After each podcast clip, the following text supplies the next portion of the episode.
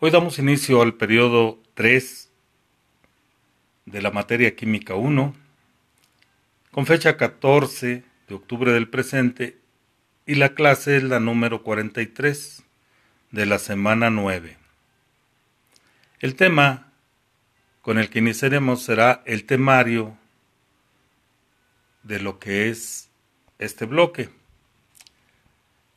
En este bloque hablaremos por primer punto el modelo de enlace iónico. El segundo, el modelo de enlace covalente. El tercer punto, fuerzas intermoleculares, es decir, dipolos inducidos y dipolos instantáneos.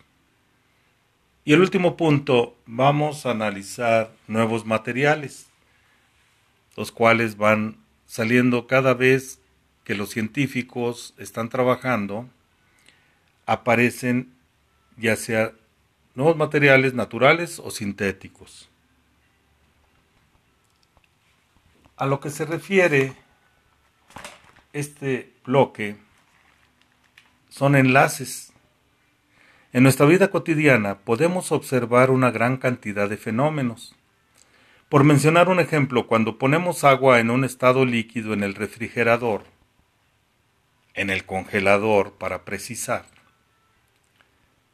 y esta pasa de un estado sólido, nos estamos refiriendo a hielo, o cuando al hervirla pasa a estado de vapor. Estos y muchos fenómenos los podemos explicar a través de la teoría del enlace químico, por lo que en este bloque obtendremos herramientas para interpretar enlaces químicos e interacciones intermoleculares. En un ser vivo, hay innumerables procesos químicos y físicos ordenados de tal manera que permiten al sistema vivo persistir, crecer, desarrollarse, reproducirse, etc.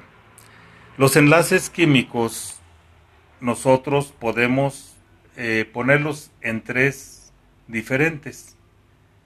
Hablaremos que hay tres tipos de, de enlace. El primero nos referimos al enlace iónico, que se refiere a los sólidos iónicos. Ponemos, por ejemplo, fluorita o la sal común.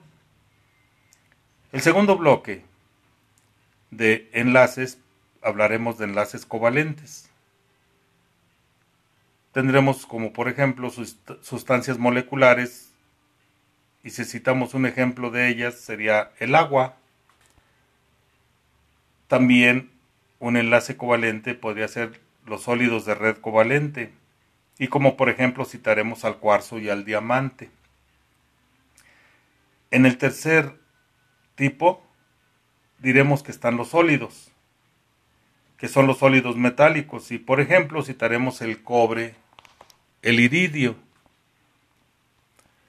Un enlace químico. Tú quizás Tal vez algún día has escuchado que todo cuanto nos rodea está formado por elementos clasificados en la tabla periódica. Pero te has preguntado, ¿cómo es que se unen estos elementos?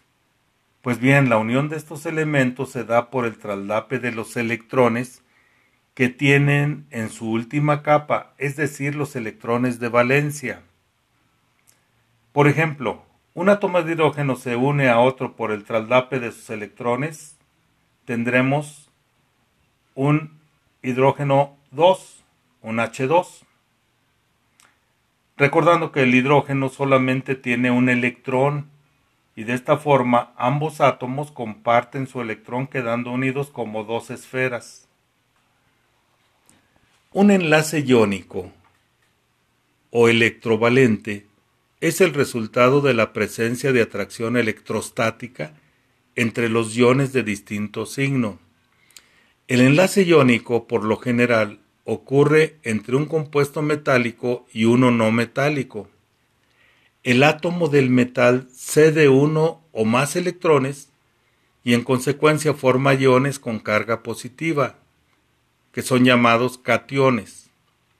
Y el no metal los gana y pasa a ser la partícula cargada negativamente, que se les llama anión.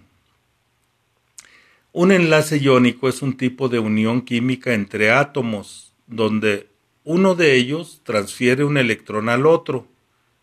Este enlace se establece normalmente entre metales y no metales, con diferente electronegatividad. Por lo general, el metal cede sus electrones al elemento no metal.